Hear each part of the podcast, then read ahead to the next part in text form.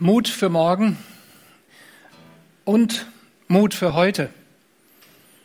Das steht über meiner Predigt. Dazu habe ich einen alttestamentlichen Text mitgebracht und dann später auch einen neutestamentlichen.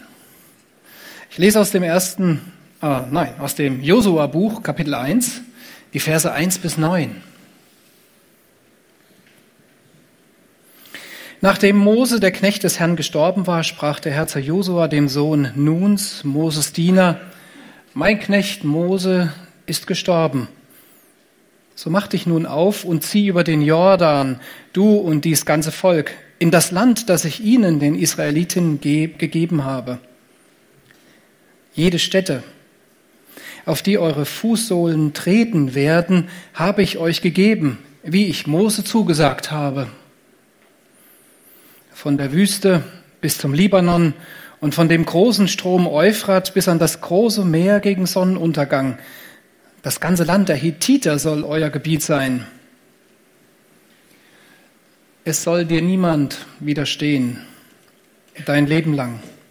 Wie ich mit Mose gewesen bin, so will ich auch mit dir sein. Ich will dich nicht verlassen und von dir weichen.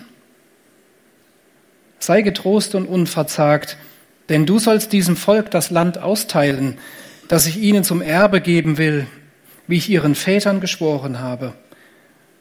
Sei nur getrost und ganz unverzagt, dass du hältst und tust in allen Dingen nach dem Gesetz, das dir Mose, mein Knecht, geboten hat.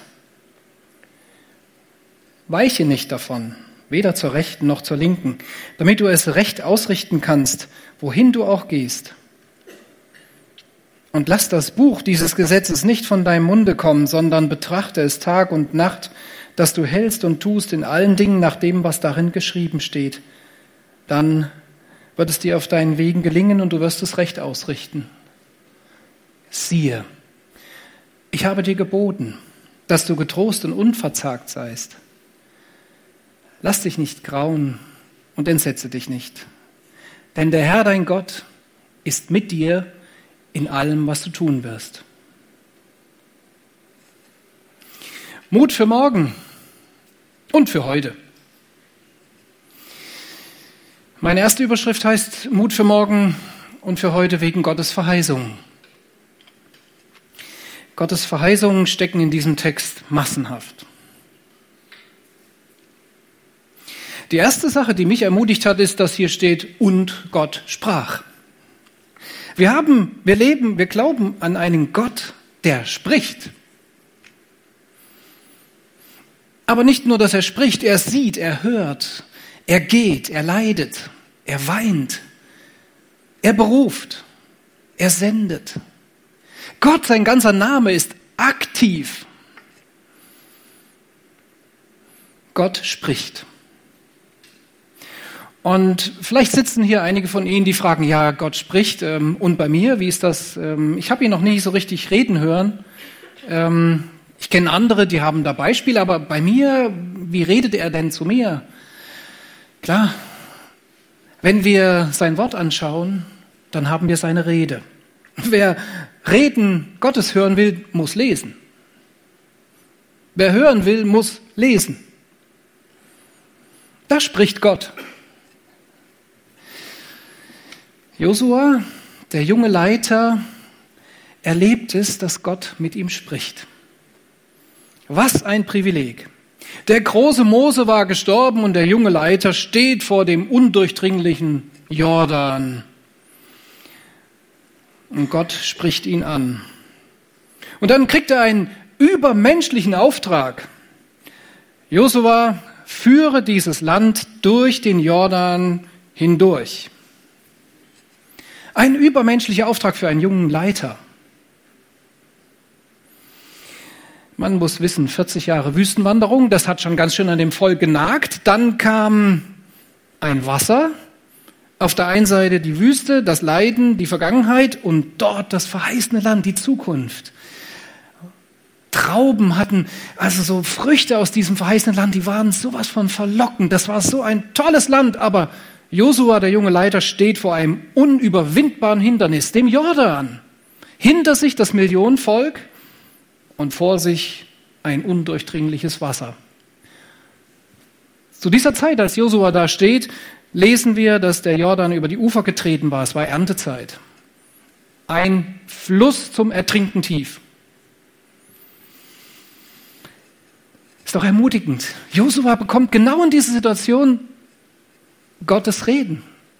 Gott spricht ihn an. Ja, mein Knecht Mose ist gestorben. Aber jetzt mach dich auf und zieh durch den Jordan, über den Jordan, du und das ganze Volk in das Land, das ich ihnen, den Israeliten, gegeben habe. Josua kriegt also einen übermenschlichen Auftrag und gleichzeitig eine göttliche, mehrere göttliche Verheißungen. Die erste Verheißung ist, Gott bestätigt, dass er da ist.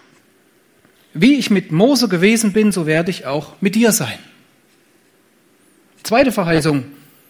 Das Land, das ich den Vätern zugesagt habe, wirst du einnehmen. Und das dritte, ich werde dich nicht verlassen. Ich werde nicht von deiner Seite gehen. Also ein undurchdringlicher Fluss, ein übermenschlicher Auftrag und dann Gottes Verheißung. Der sagt, ich bin da. Ich werde streiten. Du wirst es erleben. Ich stand selber mal in meinem Leben vor so einem Jordan und habe gedacht, übermenschlicher Auftrag, mit meiner Familie, zwei kleine Kinder, mit meiner Ehefrau in die kriminellste Stadt der Welt ziehen, nach Johannesburg, nach Südafrika, um dort Gemeindearbeit zu tun. Das war für mich ein Jordan. Da habe ich gedacht, das kann ich nicht. Ich kann nicht in der Verantwortung für meine Ehefrau, für meine zwei kleinen Kinder in diese kriminelle Stadt übersiedeln für Jahre. Das war für mich der Jordan. Und dann hat das Gott so schön gemacht. Ähm, wir haben uns da eine Zeit gestellt, gesetzt, meine Frau und ich, und wussten, wir müssen irgendwann der Leitung sagen, okay, wir gehen in die Mission oder wir bleiben in Deutschland. In Deutschland kann man natürlich auch in die Mission. Aber in dieser Zeit hat Gott genau durch dieses Josua Buch zu mir geredet. Ich war bei einer Schulung, Gott hat mich durch die Bibelarbeit angesprochen, geh durch, ich bin da. Am Abend zuvor hatte Gott mit meiner Frau geredet und hat ihr eine andere Bibelstelle im Hauskreis gezeigt, wo sie genau wusste, es ist ihr Punkt durchzugehen, durch den Jordan durch, das Land verlassen und neues Land einnehmen. Gott redet.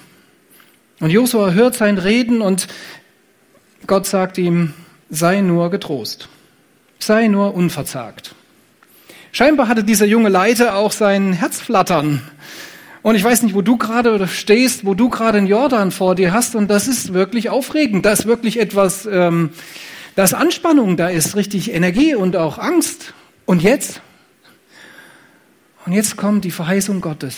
Siehe, ich habe dir geboten, dass du getrost und unverzagt seist.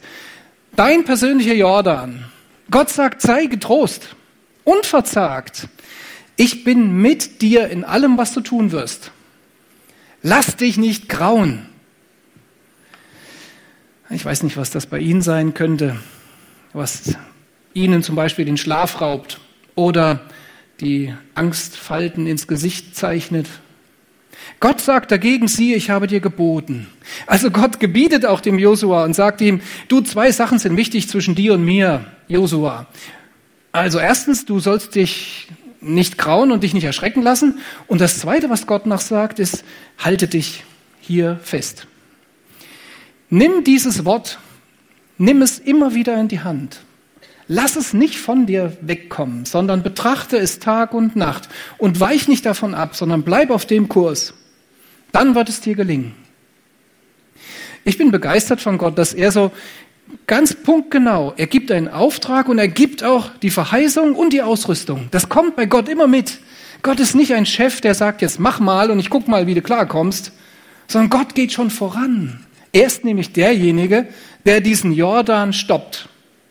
Könnt ihr das glauben, ihr Teenager und Kinder, dass ein Fluss auf einmal aufhört zu fließen? Ja, das ist schwer, gell? Ein Fluss in Hochwasserzeiten, dass der auf einmal stehen bleibt, dass das Wasser weg ist, dass ein Millionenvolk durchziehen kann, äh, das ist schon wirklich ein ziemlich äh, krasses Teil. Das vor ein paar tausend Jahren, ja, da gab es ja noch keine Wehre und Brücken oder so. Nee, nee, die sind wirklich durch, das, durch den Fluss durch.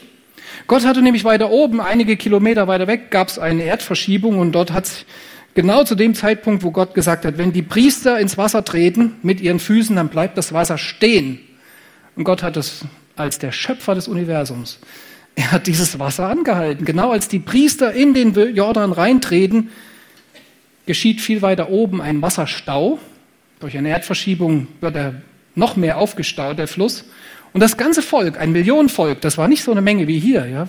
Äh, das war ein Millionenvolk mit Tieren, mit Alten, mit, mit Gebrechlichen, mit Wagen, mit Zelten, mit der Bundeslade vorne ran. Und das Wasser bleibt weg.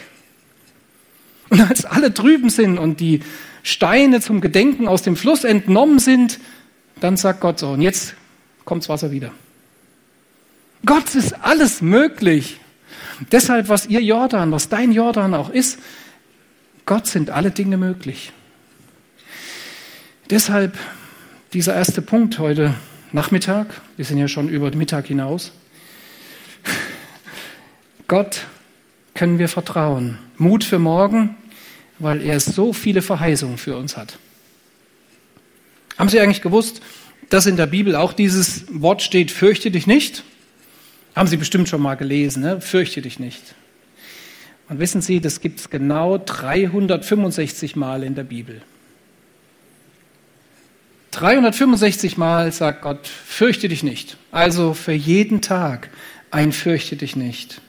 Siehe, ich habe dir geboten, dass du getrost und unverzagt seist.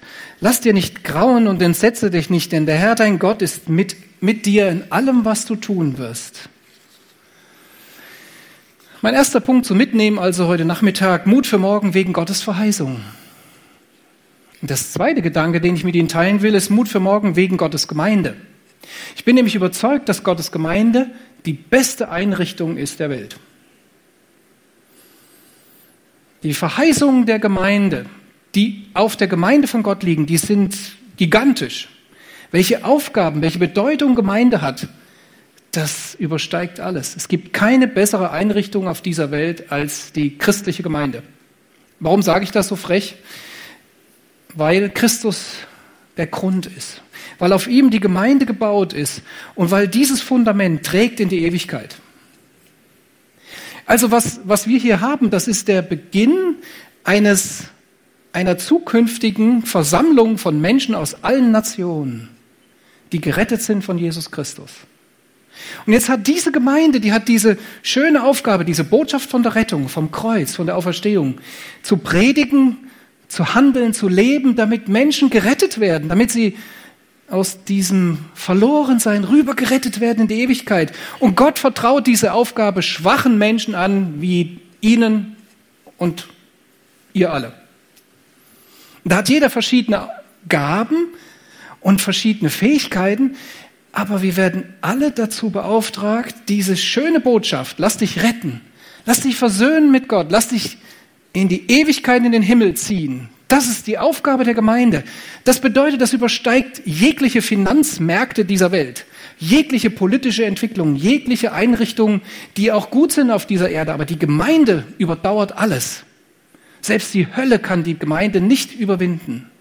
So, und jetzt gehört ihr dazu. Du gehörst dazu. Sie gehören dazu. Ihr im Mutter-Kind-Raum, ihr gehört dazu. Ihr, die ihr das mal auf CD hört, du gehörst da dazu. Du bist in einer Firma sozusagen, die ähm, Ewigkeitswerte schafft. Das übersteigt alles Gold, Silber und Autos und was man alles hier haben kann, alle Gebäude, alle schönen Sachen. Das wird alles mal vergehen, aber seine Gemeinde, die Menschen, die zu ihm gehören, die werden ewig sein. Deshalb Mut für morgen, Sie gehören dazu. Sie gehören zu einem wunderbaren weltweiten Unternehmen. Da saß ich im Flugzeug von Johannesburg nach Windhoek. Ich hatte dort eine Schulung für Jugendmitarbeiter. Und äh, neben mir nimmt ein Businessman Platz, nimmt seinen Laptop und fängt sofort an zu arbeiten, als wir die Flughöhe erreicht haben. Und der schafft da was weg. Wow, habe ich gedacht. Der hat wirklich Konzentration. Er hat gearbeitet und gearbeitet, aber irgendwann war er doch durch mit seiner Arbeit und dann guckte er mal so ein bisschen rum und ich saß ja neben ihm und dann hat man so Hallo gesagt so ein bisschen und ähm, gut, in Afrika redet man viel schneller miteinander. Ähm, und der sagte dann, ja, was machst du denn eigentlich so? Und habe ich gedacht, oh, das ist jetzt meine Chance. dann habe ich dem gesagt, ach, wissen Sie, ich arbeite im weltgrößten Unternehmen, was es überhaupt gibt. Wir haben, und da gehöre ich dazu, wir haben Niederlassungen in jedem Teil der Welt. Wir haben in, im entlegensten Busch Niederlassungen. Wir sind in allen Sprachgruppen, Kulturgruppen vertreten. Meine Firma ist mit Abstand die bestvernetzteste der Welt. Boah, sagt er, Sie arbeiten bei Coca-Cola. Sag ich, nee, Ah, dann, ähm, da ich weiß, Sie sind IT, IBM oder sowas, ne? So ein, nein, auch nicht.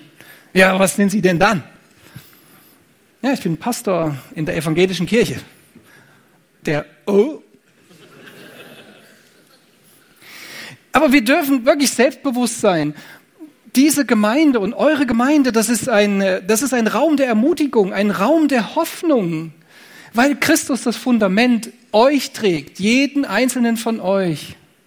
Und weil dieses Fundament wirklich durchträgt durch alle Krisen, über alle Jordan hinüber, in die Ewigkeit. In dieser Gemeinde, da werden Schwache aufgefangen, da werden Verzagte getröstet, da werden starke Leute auch ermutigt, nach vorne zu gehen und Raum und Platz einzunehmen für Christus. In der Gemeinde, da werden Menschen herausgerufen aus der Verlorenheit zur Ewigkeit. In der Gemeinde, da sind Junge zusammen und haben vielleicht eine Partnerschaft zu jemandem, der schon Rentner ist. Da wird das Evangelium gelehrt, da wird gebetet, da wird geglaubt. Da wird Abendmahl miteinander gefeiert. Da erlebt man Gemeinschaft. Die Einsamkeit in unserem deutschen Land, die ist riesig. Die Einraumwohnungs, der Einraumwohnungsbedarf, der nimmt gigantisch zu. Und die Einsamkeit ist größer denn je. Die Gemeinde ist der Platz, wo wir zusammen können, wo wir auch als Single wieder zusammenkommen können. Und wo wir auch als Verheiratete vielleicht den einen oder anderen finden, wo man mal über Ehethemen sprechen kann. Und wo man als Jugendlicher vielleicht den Ehepartner fürs Leben findet. Hurra! Gemeinde ist eine super Einrichtung. Ja, klar, da gibt es auch manchmal Reibereien und es ist ja auch richtig. Also wenn es Krach gibt, ist das auch ein gutes Zeichen, weil dann gefällt das dem Teufel nicht diese Gemeinde. Der will das stören, der will die auseinanderbringen. Aber Christus ist der Sieger, der hat die Gemeinde schon erkauft. Von dem her können wir uns freuen. Ich ermutige Sie, das Ermutigende in der Gemeinde zu suchen. Unsere Blicke gehen nämlich oft auf das Negative. Oh, hast du gesehen, die Folie hat nicht gestimmt. Ne? Das stand 2019 statt 2020. Ich habe das gesehen ne? beim Anbetungs. Das war doch schon. Ja, das ist ein kleiner Fehler, aber das macht doch nichts. Das sind doch Äußerlichkeiten. Oder anderes, was schief geht. Ja, da gibt's was. Und da gibt's auch Reibereien in Beziehungen. Aber Christus hat diese Gemeinde lieb. Und wir gucken vielleicht zu viel auf das Negative als auf das, was schön ist, was Christus Wunderbares gemacht hat. Und ich komme hier zum ersten Mal bei Ihnen rein und meine, wow, was Christus hier getan hat. Heute Morgen habe ich dem Gemeindegründer, Herrn Müller, die Hand geschüttelt und habe ihm gedankt. Dachte, toll, dass der das vor vielen Jahren, weiß nicht, 60 Jahre her, dass er hier ganz am Anfang war und Gemeinde gewollt hat und gegründet. Und jetzt sage ich das zu euch Jungen, die ihr hier sitzt, 17 oder 14 oder 10 Jahre. Vielleicht bist du mal jemand, der in diesem deutschen Land noch Gemeinden gründet und sowas kann wachsen wie hier. Da hat auch mal jemand angefangen, da war nichts. Aber weil Christus will, dass Menschen gerettet werden, gründet er, will er Gemeindegründung. Das machen wir auch als Verband. Das ist eines unserer Ziele, unserer Leitungsziele, dass wir Gemeinden pflanzen, Gemeinden gründen. Neu anfangen, dort wo keine Kirche ist. Und vielleicht sind hier ältere oder jüngere Leute, die sagen, oh, da schlägt mein Herz, das will ich. Das ist Mission, Inlandsmission. Die brauchst genauso wie die Auslandsmission. Mut für morgen, also ihr gehört zu einer Gemeinde, ihr dürft dabei sein, ihr seid Teil davon, ihr werdet gebraucht, jeder von euch. Deshalb habt Mut, morgen auch oder nächste Woche wieder zu kommen weil Gott möchte euch geistlich weiterbringen, zum Wachsen bringen, damit ihr ein Segen seid für diese Welt. Mein erster Punkt war Mut für morgen wegen den ganzen Verheißungen, die wir aus der Bibel kennen. Mut für morgen Gemeinde, das war mein zweiter. Und jetzt kommt der dritte Punkt, Mut für morgen in Christus. Und da kommt ein anderer Bibeltext, den möchte ich euch vorlesen. Der steht im Philipperbrief Kapitel 4. Geübte Bibelleser werden schon wissen, Kapitel 4, Vers 4, was da so steht, kann man sich auch gut merken. Die Konformanten mussten es vielleicht auch lernen. Freut euch in dem Herrn alle Wege, aber abermals sage ich, freuet euch. Eure Güte lasst kund sein allen Menschen. Der Herr ist nahe. Sorgt euch um nichts, sondern in allen Dingen lasst eure Bitten in Gebet und Flehen mit Danksagung vor Gott kund werden.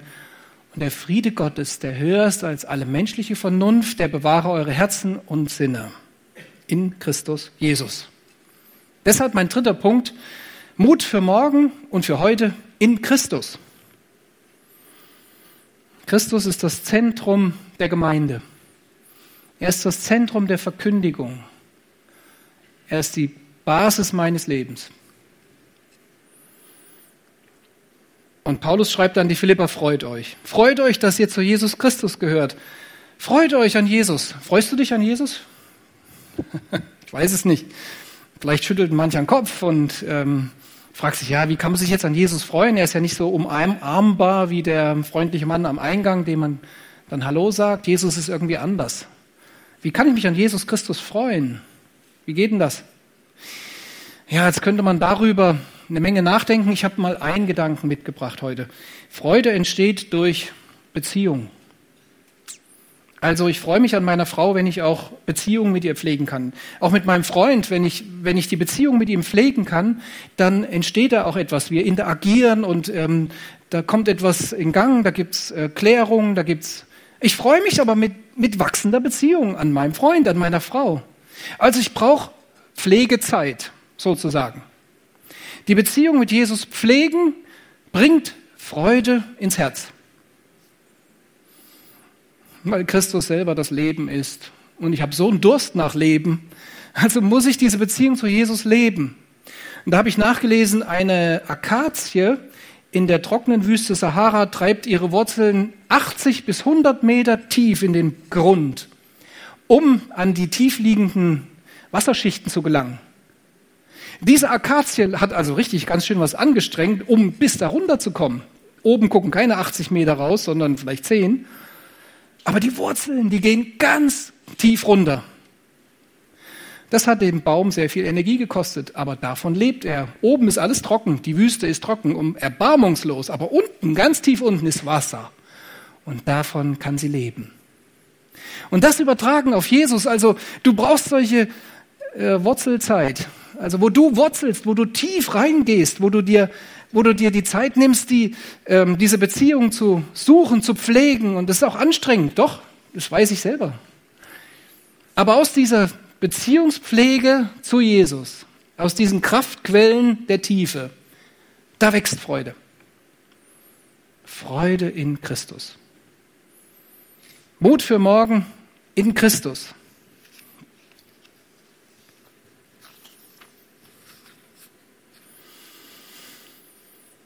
Ein Gedicht von Dietrich Bonhoeffer, einem Theologen, der im Zweiten Weltkrieg gelebt hat und der den Widerstand gewagt hat gegen den Nationalsozialismus.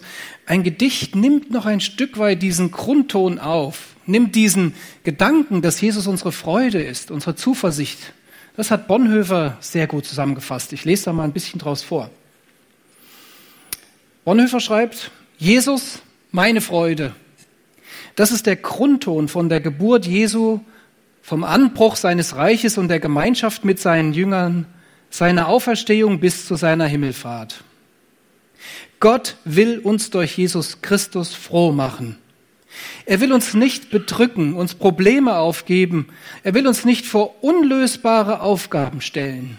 Hat das nicht Bonhoeffer gut gesagt? Und er hatte wirklich unlösbare Aufgaben. Er musste mit seinem Leben bezahlen für seine Überzeugung, für seinen Glauben. Gott will uns durch Jesus Christus froh machen. Gott will, dass wir uns an Jesus Christus und seiner Herrschaft freuen. Das gehört wieder zu den einfachsten Dingen, die wir über den schwierigen gern vergessen, dass wir uns an Jesus Christus freuen lernen wie Kinder. Und wie finden wir solche Freude? fragt Bonhoeffer. allein durch den festen Glauben, dass Jesus lebt. Manche tragen so einen kleinen Anstecker, Jesus lebt. Ich weiß nicht, ob Sie den auch schon mal gesehen haben. Aber wenn dann, wenn jemand so ein Abzeichen hier trägt, ähm, das ist ein kleines rotes mit goldener Schrift, das ist ganz klein. Aber das ist, das ist Verkündigung, das ist Predigt. Ne? Sobald man jemanden so Auge in Auge gegenübersteht, Guten Tag sagt, liest das Auge ganz schnell hier, Jesus lebt. Eine Predigt, ganz einfach. Sie können alle Prediger sein, alle Predigerinnen, alle königliche Priester, die das Evangelium verkünden. Einfach durch ein ganz kleines Symbol. Und Bonhoeffer sagt, wie kommen wir denn zu diesem festen Glauben? Also wie kommen wir zu solcher Freude allein durch den festen Glauben, dass Jesus lebt? Wenn es wirklich wahr ist, dass Jesus lebt, dass er uns sich bezeugt und uns hilft, wie sollen wir uns dann nicht freuen, wie es die Jünger freuten, als sie ihn am Ostermorgen sahen? Wer sich dem Wege Jesu anvertraut, der wird froh. Also Bonhoeffers Antwort an der Stelle, Mut für morgen, im Anvertrauen, im Glauben an Jesus. Also ihr Lieben, glaubt an Jesus. Und wenn euer Glaube gerade schwach ist und ihr ruft, Herr, hilf meinem Unglauben, das trägt Jesus auch. Das Wichtige ist nur, dass wir rufen. Auch die Zweifel, die gehören dazu und die dürfen wir ihm ins Ohr reiben und rufen. Es gehört dazu.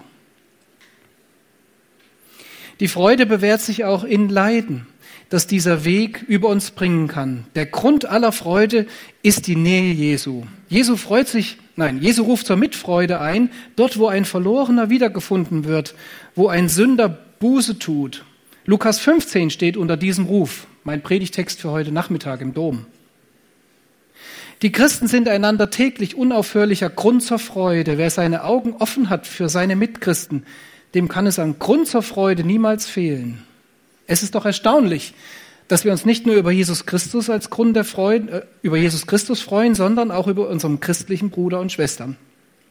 Haben wir nicht Grund genug, von dieser Freude erfüllt zu sein? Der Ursprung aller wahren Freude ist Gottes Freude an uns. Können Sie das glauben? Kannst du glauben, dass sich Gott an dir freut?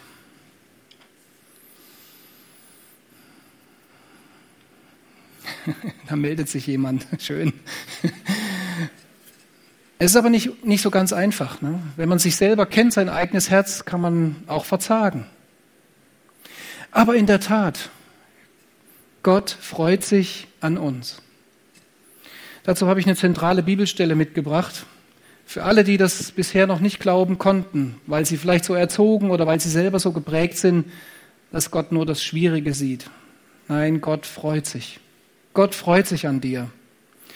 Dieser Vers stammt aus dem Buch Zephania, einen kleinen Propheten, Kapitel 3, Vers 17. Denn der Herr dein Gott ist bei dir, ein starker Heiland. Er wird sich über dich freuen und dir freundlich sein. Er wird dir vergeben in seiner Liebe und wird über dich mit Jauchzen fröhlich sein. Die ihr zum Volk Gottes gehört, er freut sich über euch. Weil ihr zu diesem Volk gehört, weil ihr umgekehrt seid von einem selbstbestimmten Leben zu einem Leben, das Gott gehört. Und Gott freut sich an ihnen, an dir. Ah, das muss man nur noch glauben ne? und sich selber sagen, ja, ich will, das, ich will das mal mit meinem Herzen absprechen. Das Wort Gottes steht über unserem Herzen, über unserem Gewissen. Gott freut sich. Er freut sich, dich zu sehen dich in seiner Gemeinde und dich am Montag und dich heute Nachmittag. Er freut sich, weil er dich liebt.